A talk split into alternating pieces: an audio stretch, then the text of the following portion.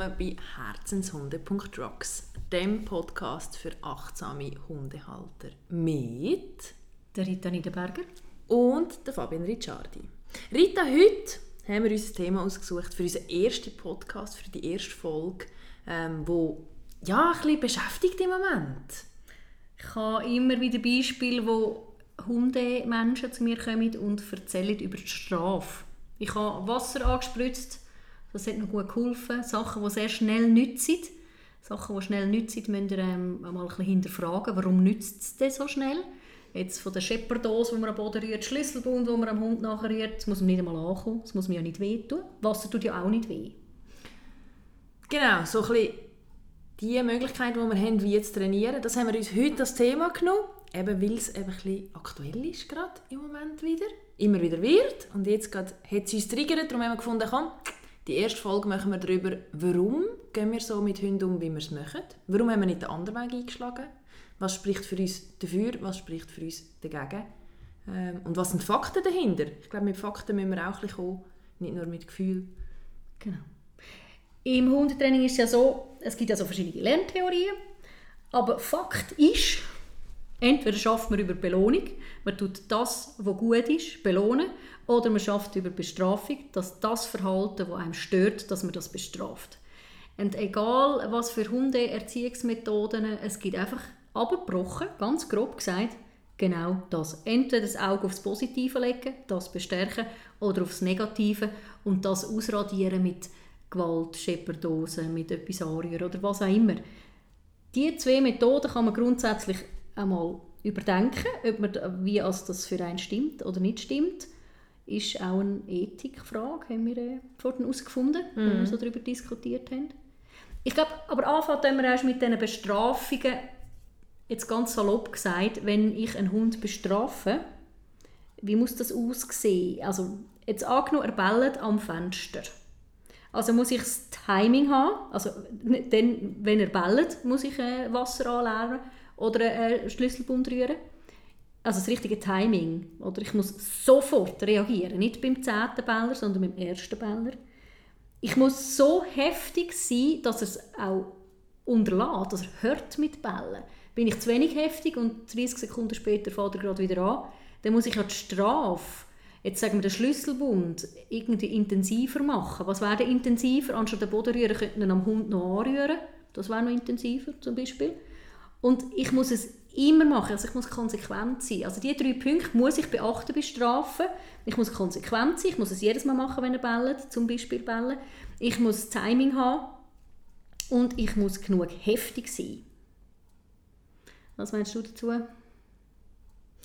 Ja, glaube, es, ja, es ist irgendwie, du hast vorher so einen schlauen Satz geredet, gesagt, wo wir darüber geredet haben, dass dort, wo Gewalt anfängt, dort hört das Wissen auf. Ja, das erlebe ich auch selber.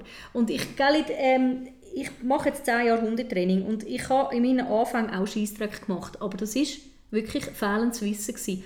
Und etwas, was mir heute noch leid tut und ich mich äh, wahnsinnig entschuldige bei dem Hund, ist, ähm, ich habe das einmal gemacht mit dieser Wasserflasche wie der andere Hunde angebellt hat. Und ich habe das Gefühl, ich denke mit Wasser anspritzen. Der war so verschreckt und der hat noch so traurige Augen gehabt und er ist so nicht mehr rausgekommen, weil er mich vorher noch geliebt hat, noch nicht mehr. Und das ist einfach fehlendes Wissen gewesen, wie als ich das anders mit dem Hund, mit dem Kundenhund, nicht einmal mit meinem eigenen, ähm, kann trainieren Aber der hat mir das nie verzeiht. All die Mal, wo er wieder gekommen ist, der hat noch richtig Angst gehabt, äh, vor mir. Und das, das will ich nicht. Und ich finde auch, das ist eine Frage von der Einstellung. Will ich, dass mein Hund Angst hat ähm, vor mir, vor dem Trainer oder was auch immer? Ich habe schon Hunde da im Training, die haben massiv Angst vor Hundetrainer. Und die sind nicht doof, die Hunde. Die checken ziemlich schnell, dass ich Hundetrainer bin. Am Geschmack wahrscheinlich, weil ich halt nach vielen Hunden schmecke. Und den Schwanz einziehen. Und ich habe noch nicht einmal einen Pieps von mir gegeben. Mm. Tragisch, so etwas. Ja, die Situation, oder? Mein Frauchen fährt mit mir an einem Ort hin, wo ich unter Umständen nicht kenne. Dort steht eine einzelne Person. Ohne Hund, ohne Ross, ohne Kind, sondern dort steht eine alleinige Person. Mm. Das muss ein Hundetrainer sein. Ja. Ähm, ja, das sind dann die Fehlverknüpfungen, oder, die passieren. Die mir passieren, wenn ich... Also das, das sage ich jetzt einfach mal so, ich bin gespannt, was du dazu sagst. wenn ich über Strafe arbeite und es passiert eine Fehlverknüpfung, habe ich ein Problem. Wenn ich über Belohnung arbeite, gibt es Fehlverknüpfungen? Eher nein, oder? Man kennt es eigentlich mehr von der Strafe. Ja, man kennt es mehr von der Strafe. Und das ist ja genau in dem Fall dort passiert. Der Hund hat verknüpft, Hundetrainer sind scheiße. Ja. Die tun mir weh, die verschrecken mich, die Mhm. machen mir ungute Gefühle. Ja, und jetzt in diesen zehn Jahren, wenn ich das mache, also falsch Gutzli geben, ja, das kann man natürlich. Man kann schon das Bellen auch äh, ein bisschen fördern, indem man ständig Gutzli gibt. Oder quietschen, beim, äh, wenn man ein Bällchen rührt zum Beispiel und der Hund bellt dich an und du rührst das Bällchen auf das ab. Das war jetzt zwar nicht das Gutzli, aber das Bällchen war Belohnung. gewesen. Ähm, ja, das geht auch in die Richtung. Also da muss man schon ein bisschen, ein bisschen schauen. Aber ich glaube grundsätzlich, der Hund explodiert wegen dem nicht. Also, Ja, und ich weiß jetzt auch nicht, wie schnell radiert man es aus. Ich habe jetzt dem Hund blöderweise zehnmal im falschen Moment ein Gutzli gegeben. Er hat es verknüpft, ich kann ballen, es gibt ein Gutzli. Im Verhältnis zu, mein Hund hat jetzt Angst vor Frauen, weil ich ihm Wasser angefletzt habe. Wie schnell radiere ich es aus? relativ schnell. Also meine Erfahrung ist, Angst kann man nicht so gut raustrainieren. Man kann aber gut ähm, Belohnungen rein trainieren. Gute Vertrauen. Gefühle, Vertrauen kann man gut rein Vertrauen trainieren. Ja. Wahrscheinlich genau. geht es um das. Es ist Vertrauen verloren gegangen. Da sind wir dabei, was sind das für Gefühle, die passieren? Oder du hast vorhin gesagt, es gibt eigentlich die zwei, die zwei Möglichkeiten. Strafe oder Belohnung. Was sind Gefühle dahinter? Also wenn ich belohne, jetzt auch von mir aus gesehen, wenn ich etwas super gemacht habe und mich belohne, dann habe ich eine Freude und ich bin motiviert, das weiterzumachen. Wenn irgend, äh, mein Partner kommt oder du kommst, Fabian, zu mir und sagt, hey, das hast du super gemacht, oder, dann mache ich es ja eher wieder. Wenn ähm, jetzt aber über Bestrafung, wo macht ja mehr Angst, das macht mehr unsicher. Vielleicht auch, wenn ich die Bestrafung vor allem nicht ganz verstanden habe. Was ist jetzt genau das Thema gewesen? Warum bin ich bestraft worden? Und man weiß es eigentlich nicht so genau. So als Hund gehen wir äh, friedlich durch die Welt und es kommt ein Mensch zu nahe, er bellt kurz, weil er äh, das Gefühl hat, du bist mir zu nahe gekommen in meiner Individualdistanz. Er, er, sagt es einfach kurz und zack kommt eine Wasserflasche. Ähm, was wird denn bestraft? Was für ein Gefühl? Eigentlich nur so, hey, los, du bist mir zu nahe. Also kommt er eher Angst über vor den nächsten Passanten, die näher vorbeigehen, weder dass er ein freudiges Gefühl bekommt. Genau, und das ist ja auch, glaube ich, ein, ein Mitgrund, warum das du und ich uns entschieden haben, dass wir so arbeiten, wie wir arbeiten. Weil wir über Gefühle gehen wollen. Wir wollen ja eigentlich, wenn wir mal ganz ehrlich sind, alle zusammen nur ein friedliches Leben führen. Ja, mit unserem Hund. Mit unserem Hund am Schluss. Wir haben das Lebewesen zu uns geholt, ohne dass wir es gefragt haben. Ähm, wenn wir ein Leben mit Freude und Motivation und, und Glücklichkeit führen oder wenn wir ein Leben führen, wo wir eigentlich tief in uns innen wissen, hm, der Hund hat eigentlich Angst. Der Hund meidet, weil ich so mit ihm umgehe, wie ich mit ihm umgehe. Das ist eine Grundsatzfrage. Genau. Und eine Ethikfrage, die du vorher schon angesprochen hast. Ist, einerseits ist es der Grundsatz, wie gehe ich durchs Leben? Und andererseits ist entspricht es meiner Ethik, dass ich ein schwächeres Lebewesen, das ich zu mir geholt habe, mit Strafe behandle? Was, also wenn wir jetzt da ein bisschen weiterspinnen, ich frage mich einmal ganz ehrlich, was sind das für Menschen, die müssen, jetzt sagen wir über, eine, über ein Dominanzverhalten, also ein, einen Hund so abknütteln oder mit, mit Anlärmen oder mit Leinenruck äh, arbeiten, was sind das für Menschen, was steht bei denen dahinter? Also ich, ich habe vielfach auch Mitleid mit so Menschen, weil sie es ja offensichtlich nicht besser wissen. Aber wenn sie auch nicht wegkommen von dem Besserwissen, was ist, was ist es? Ist es eine Überforderung von dem Mensch selber, weil er den Alltag schon so stressig hat und dann sollte er noch mit dem Hund irgendetwas arbeiten und der tut eh so blöd, weil halt tausend Sachen irgendwie zusammengekommen sind? Oder ist es, weil er es einfach kann? Also heisst das, ähm, muss ich Sachen über meinen Hund ausleben? So ein Ja, das ist, ist eine gute Frage. Warum macht man das? Und ja, ich finde es dann manchmal schon auch noch spannend. Was, was ist denn in deinem Leben genau los, dass du mit einem schwächeren Lebewesen so umgehst? Was bewegt dich dazu? Und ist es also generell ein Thema von dir, dass du gern etwas abknüttelst? aufgestellt worden ist von dem Herr David Mech in den 70er, 60er, 70er Jahren ähm, mit seinem Film The Wolf, mit seiner Studie The Wolf. Ähm, dort ist eigentlich so ein die Geburtsstunde von der Dominanztheorie, wo dann leider Gottes auch unsere Hunde zu spüren bekommen. Ähm, Und er hat es ja wieder dementiert. Genau. Selber. Genau, das ist ja so ein bisschen schief gelaufen, weil er im Nachhinein gemerkt hat, dass es nicht der Wahrheit, der Echtheit, am echten Leben entspricht, wenn man sich fremde Wölfe in ein viel zu kleines Cake reinstopft und dann das Gefühl man kann Rudelbeobachtungen machen und so Studien darüber machen. Er hat sie dann dementiert, weil er gesagt hat, er hat genug Familienverbände, Wölf Familienverbände in Freiheit beobachtet und hat gesehen, dass seine Dominanztheorie total falsch ist. Wölfe, wenn sie frei sind, leben sie ja in Familienrudel, das heißt Vater, Mutter, die Jährling, ähm, also Teenies, die drüber sind und dann halt die Welpen. Und die Jährlinge, sage ich jetzt mal so, die wandern ab, die fangen nicht den Kampf an mit den Eltern. Die wandern einfach ab, wenn es nicht zu blöd wird. Es ist auch so, dass es bei den Wölfen keine Inzucht gibt. Also all diese Sachen muss man so ein bisschen bedenken, aber das ist jetzt ein bisschen zu weit weg vom Dominanzbegriff, aber ich kann es einfach nur mal erwähnen. Mhm. Wölfe leben in Familie und schauen zueinander. Und das, jetzt auch zum Dominanzbegriff, der frisst nicht der Vater zuerst, weil es geht um die Welpen.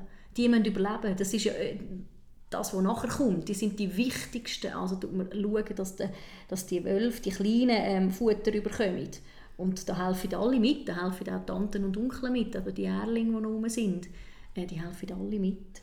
Und darum ist es irgendwie ein bisschen verkehrt, was, was sich dann in uns, in vielen Menschenköpfen festgesetzt hat, dass ich muss Rudelführer sein über meine Hunde und dann sie zu den Schwächeren degradieren, sie wegschicken von ihrem Platz oder zuerst eisen. Eigentlich macht das dann der wirkliche Rudelführer von einem Familienverband eben nicht. Und zwar glaube ich mal eine gute Frage für einen selber. Was ist denn ein guter Rudelführer? Weil wir sind halt Führer in unserem Leben, das ist halt so. Also wir haben den Hund selber geholt und wir geben ihm einen Rahmen vor.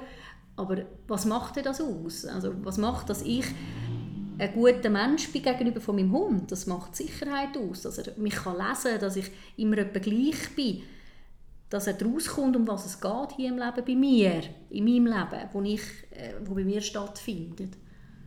Verlässlichkeit, denke ich, ist ein, ist ein grosser Punkt, oder? Ja. Und was macht es mit der Verlässlichkeit, wenn wir jetzt wieder auf die beiden Trainingsarten zurückgehen? Wie verlässlich bin ich denn als Hundemami oder als Rudelführer, wenn ich plötzlich die Wasserflasche für packe? Mhm. Oder die Rütteldose? Ja, und der Hund weiß nicht genau, um was es geht. Selbst wenn er es weiss. Ja. Ist denn das vertrauensfördernd? Nein. Ich hatte letztes Mal gerade ein Beispiel in der Hundeschule, äh, das ist jetzt nicht wegen der Wasserflasche, mir ist einfach gerade in den Sinn gekommen, wenn mir das so schwafelt. Ähm, hat mich jemand gefragt, um ein guter Rudelführer zu sein, muss man den Hund auch immer wieder von seinem Platz, wo er sich jetzt gerade ausgesucht hat, in der Stube, zum Beispiel mit drinnen, immer wieder wegschicken. Weil ähm, ich als Rudelführer sage, wo also er darf liegen oder ich äh, will den seinen Platz, also ich bin da, ich tue ihn dominieren in dem Sinn, dass ich sage, ich will deinen Platz, hau ab. Jetzt ist es so, wenn man sich das vorstellt, der Hund liegt friedlich, dösend irgendwo das Hunde, weil das ist gerade mega bequem dort. Dann kommst du und schickst ihn weg. Okay, das mag sein, dass er findet, ja okay, dann Entschuldigung, Entschuldigung ja, dann hm, ist das so. Mache ich das aber vier, fünf Mal pro Tag, wird er sich irgendwann überlegen, äh, jetzt kommt er rein, der Mensch kommt rein und wird ja das Gefühl, wird er sich verändern, so ein bisschen, oh, was will er jetzt schon wieder? Und ist das dann eine Rudelführerqualität nach, wenn der Hund langsam unsicher wird, weil er es nicht lesen kann, wieso jetzt der andere mich schon wieder vom Platz wegschickt? Es ist um Hundebegegnungen gegangen. Und wenn man jetzt das noch weiter spinnt, wie ist denn das ganz genau nach außen? Also was hat jetzt mit dem Platz wegschicken als Rudelführer, wo ich ja dabei äh, draussen mit Hundebegegnungen zu tun? Also äh, bin ich nicht ganz rausgekommen selber und wenn ich bei etwas nicht rauskomme, dann komm, habe ich das Gefühl, es ist auch nicht ganz so richtig, so je nachdem, lerntheoretisch. Ja. Ich weiss nur, dass der Hund einfach immer unsicherer wird. Das sind so Konsequenzen daraus, oder? Ja, und ich glaube auch, eben nicht, wenn wir ja mal schauen, was denn der Rudelführer ist, der Wolfspapa oder die Wolfsmama, die schickt ja dann die Kleinen sicher nicht weg, wenn sie endlich mal schlafen und endlich mal Ruhe haben im Nest. Ja. Also, könnt da auch mal ein bisschen, wirklich, ist es wahr, was ich da gelesen habe, was ich gehört habe, was ich mir selber zurechtspinne manchmal? Ist es wahr? Kann, kann ich dahinter stehen? Oder gibt es mir ein schlechtes Gefühl? Wir haben immer wieder mal Diskussionen über das Bauchgefühl, dass das ein bisschen verloren geht. Vielleicht ist das Internet schuld, vielleicht sind all die Möglichkeiten schuld, wo wir Informationen herholen können und dann irgendwann unsicher werden. Hole dich das zurück. Wenn es sich falsch anfühlt, dann ist es falsch. Ich staune auch immer wieder, wenn die Leute Sachen finden im Internet, wo man, also ganz ehrlich, einfach einmal ein bisschen den Verstand einschaltet, wenn man einen Text liest und denkt, ist das wirklich äh, praktikabel? Also ist das wirklich etwas Gescheites? Es gibt eine gute Seite, wenn ihr so ein bisschen unsicher sind und selber ein bisschen stöbern trainieren statt dominieren, ist zum Beispiel so eine Seite heyfifi.com.ch äh, .com. Das sind so Seiten, die ähm, noch gescheit sind. Also ich staune immer wieder, wenn Güssel gefunden wird. Ja, und ich glaube, manchmal wäre es besser, wenn man gar nichts liest. Ja. Sondern einfach seinen Hund ein gerne hat und ein bisschen kuschelt und genau. Zeit genießt. Ja, wir haben es ja nicht so lange. Genau. Was sind schon zehn Jahre? Leute, was sind schon zehn Jahre? Ja. Ich will... Sag. Entschuldigung, jetzt haben wir beide anfangen reden. Ähm, ich wollte dich noch fragen, oder dass wir zusammen darauf eingehen, was passiert denn? Ich meine, ja, es ist nicht nett, wenn ich über Strafe arbeite. Es ist vielleicht ethisch für die viele Leute nicht so ähm, okay, so zu arbeiten. Aber was passiert wirklich mit dem Hund noch? Dass wir da noch ein bisschen weiter darauf eingehen. Also, was sind deine Erfahrungen? Meine Erfahrung ist, dass wenn man über Strafe schafft, die Hunde grundsätzlich in ihrem Inneren, ich sage jetzt Ziel, schon mal erschüttert sind. Dass sie vielfach nicht verstehen, wie der Tagesablauf ist, weil sie immer wieder irgendetwas erwarten, etwas Negatives. Sie sind grundsätzlich nicht so eine positive Stimmung in sich inne. Sie sind sehr viel, sehr gestresst, also nervöse Tiere. Nicht alle nervösen Tiere werden über negative Strafen ähm, ähm, behandelt. Das meine ich natürlich nicht so, aber sie sind eher gestresst grundsätzlich, weil sie nie wissen, was jetzt genau als nächstes passiert. Und sie explodieren eher schneller. Das heißt zum Beispiel, jetzt gehen wir jetzt zum Beispiel zurück vom, ich tue den Hund die ganze Zeit wegschicken daheim, weil ich finde, da darf er nicht liegen und da darf er nicht liegen. Dann gehe ich mit ihm raus und dann kann es sein, dass er Vögel völlig auf Ankläffen fährt, was er vorher nie gemacht hat. Vögel sind kein Thema gewesen. Auch dort mal ein bisschen Zusammenhänge anschauen, weil Hundetraining geht immer in verschiedene Richtungen. Warum tut er jetzt Vögel ankeifen, die er vorher nicht hat? Ich glaube, das ist auch, wenn man es neurobiolog neurobiologisch schnell anschaut, oder? es ist eigentlich eine logische Folge daraus. Strafe macht Stress, und zwar negativer Stress. Ähm, und das summiert sich mit jedem Mal und der Stress wird mehr und mehr und mehr und irgendwann ist einfach auch Grenzen erreicht. Und ich kann nicht mehr jetzt dieser Kreie zuschauen, wie sie dort rumhüpft. Ich kann nicht mehr.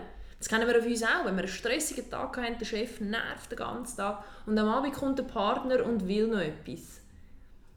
Oh, irgendwann lenkt es. Irgendwann lenkt es, ganz genau. genau. Und ich glaube, das, das lässt sich gut adaptieren auf einen Hund. Dann. Weil, ja, wir müssen uns bewusst sein, Strafe ist Stress. Und wenn wir jetzt aber, jetzt tun wir die drei Regeln, die wir ganz am Anfang gesagt haben, wir haben das Timing in der Strafe, wir sind genug heftig und wir machen es jedes Mal, wenn er es macht. Was ist das? Also dann, das habe ich auch schon live gesehen, der Hund ist der breche jetzt ehrgeistig. Also die Seele vom Hund geht weg oder bricht. Das könnt ihr jetzt anschauen. Wenn ihr wollt, der Hund löscht ab. Wenn du dann mit den Augen schaust, er ist abgelöscht. Ja, der ist brav und tut sich nicht mehr links und nicht mehr rechts bewegen. Der ist nur noch brav neben seinem Herrchen oder Frauchen, das ist ja egal. Ähm, und tadelt mit und macht genau das, was er will und, oder sie will. Und ich habe nicht den Anspruch an einen Hund. Ich habe keine Maschine. Ich habe ein Lebewesen, das ich mit Freundschaft begegne, ins Haus geholt. Ja, das sind dann die mit den traurigen Augen, gell? Ja. Ja, ich glaube eben, zurück zum Anfang, es ist eine Frage, die man sich selber muss stellen muss, wie gehe ich mit einem Lebewesen um? Bin ich eher der Straftyp oder der Belohnungstyp? Ja, und wenn ihr das sind, wenn ihr jetzt sagt, ich bin mehr der Straftyp, warum sind ihr mehr der Straftyp? Sind ihr selber viel bestraft worden? Haben ihr selber nichts vom Leben? Auch dort mal vielleicht euch ein bisschen hinterfragen. Wäre schon auch noch spannend ja. für euch selber. Warum könnt ihr nicht Belohnungen annehmen? Warum habt ihr das Gefühl, ähm, ich kann doch nicht immer gut stopfen? Übrigens stopfen wir nicht immer Gutzli. Aber warum kann man nicht über Belohnungen arbeiten? Selber nie belohnt worden. Ja, Kindheitsfragen. So, ein bisschen ein anderes Thema, aber sehr ein spannendes Thema. Wo, wo Machen wir sicher noch einen Podcast. Machen wir, absolut. Ich würde sagen, so zum Abschluss tun wir nochmal das positive Training. Ein bisschen, hypen. Ein bisschen hypen. Das ist ein guter Ding. Ja. Puh. das ist so vielfältig, darum sind wir jetzt da gerade... äh, Ja, was sind für Sachen, die bei mir in der Hundeschule kommen? Das ist so, ja, dann bestiche ich den Hund. Also grundsätzlich, wenn ich den Hund bestiche mit einem Gutzli, ist das so schlimm. Das ist mal das eine. Und zweitens, ja, da stimmt vielleicht das Timing nicht so. Also wenn er nur noch für das Gutzli macht, etwas, dann hat er im Training einen, einen Ablauffolge äh, verpasst, irgendetwas falsch gemacht, das Timing nicht richtig gehabt, sondern es gibt für das Schaffen eigentlich eine Belohnung. Muss ich immer Gutzli geben? Ja, warum nicht? Ich gebe gerne Gutzli. Ich auch. Ich gebe wahnsinnig gerne. Gutzli. Ja, wirklich grosszügig. Und es geht mir nicht... Es, ich weiß nicht, wenn ich das letzte Mal aus dem Haus bin und dachte, oh nein, ich muss noch Gutzli mitnehmen. Das ist einfach dabei und man hat seine Tasche und man hat Gutzli dabei und ganz oft, das hat jetzt nicht unbedingt mit dem positiven Training vielleicht per se zu tun, aber bei mir gibt es auch ganz viel einfach Gutzli, weil er so ein Hübscher ist und weil er so einen herzigen Blick hat und einfach mal auch so wie ich Gutzli esse. Ich esse Gutzli ja nicht, weil ich immer jetzt gerade die Arbeit mega gut gemacht habe, dann gönne ich mir das Gutzli. Sondern einfach, weil es cool ist und weil es jetzt gerade passt und weil ich gerade Lust habe. Und Und es ist ein super Gefühl. Leute, es ist ein super Gefühl, einfach einmal Gutzli gratis zu verteilen. Einfach so, weil sie neben euch stehen. Ich habe ja mehrere Hunde, Fabian hat einen Hund. Wenn, wenn sie einfach neben uns stehen, alle unsere Hunde, und einfach einmal hier sind und einfach schnufig und gesund sind und echt unser Herz erfreut. Ganz genau. Genau, diese Sachen kann man doch einfach belohnen. Aber schnell zum positiven Training muss ich jetzt gleich kurz Ja, etwas sagen. schnell abgeschweift, tut mir leid. aber ja, das sind so Herzenssachen. ja, hä? absolut. Ähm, Im positiven Training geht es darum, dass man Augenmerk aufs Positive hat.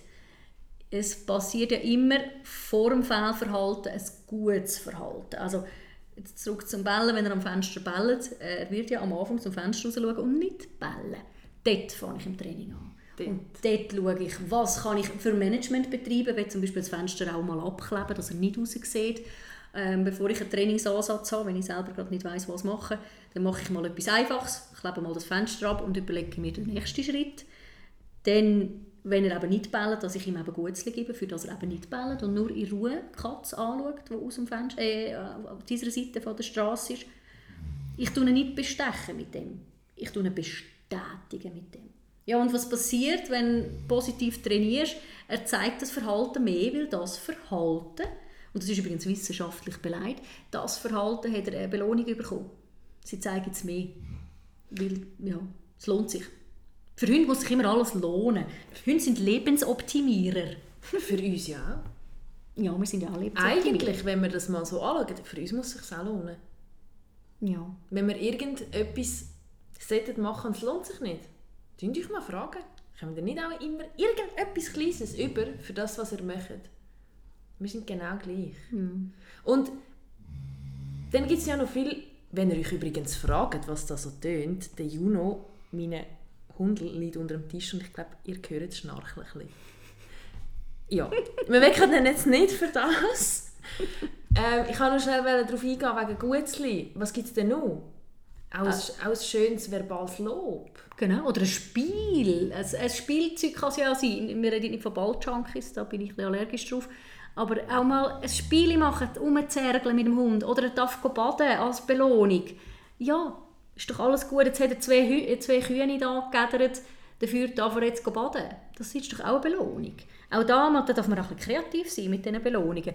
Mit der Gutzli über das Futter ist halt einfach, weil Futter essentiell ist, geht es halt am ringsten und ist sehr nachhaltig. Aber es gibt auch andere Belohnungen. Und das muss man sehr individuell im Hundetraining anpassen. Also da gibt es verschiedene Hunde und da muss man äh, ein bisschen schauen, wer was äh, annimmt. Und auch Gutzli gibt es ja da recht kreativ von Dinkelplätzchen, Salami, Kebab, Bratwürst, Pommes. Pommes. Ja. All diese Sachen. Darf man auch mal ein bisschen kreativ sein. Ja, Ich glaube, wir kommen zum Schluss. genau. Positive Rocks, Ja, genau. ich sagen. Tun ein bisschen hinterfragen auch, was ihr leset, was ihr macht, wie euer Hund so drauf ist, wie euer Alltag aussieht, wie viel Freude hat es im Alltag. Wie viel Freude habt ihr am Hund noch? Und wie viel Freude gibt er euch zurück? Fehlt da Freude drin? Ja, das mal hinterfragen. Und nicht 7000 Sachen ausprobieren im Training, sondern eigentlich grundsätzlich sich das fragen.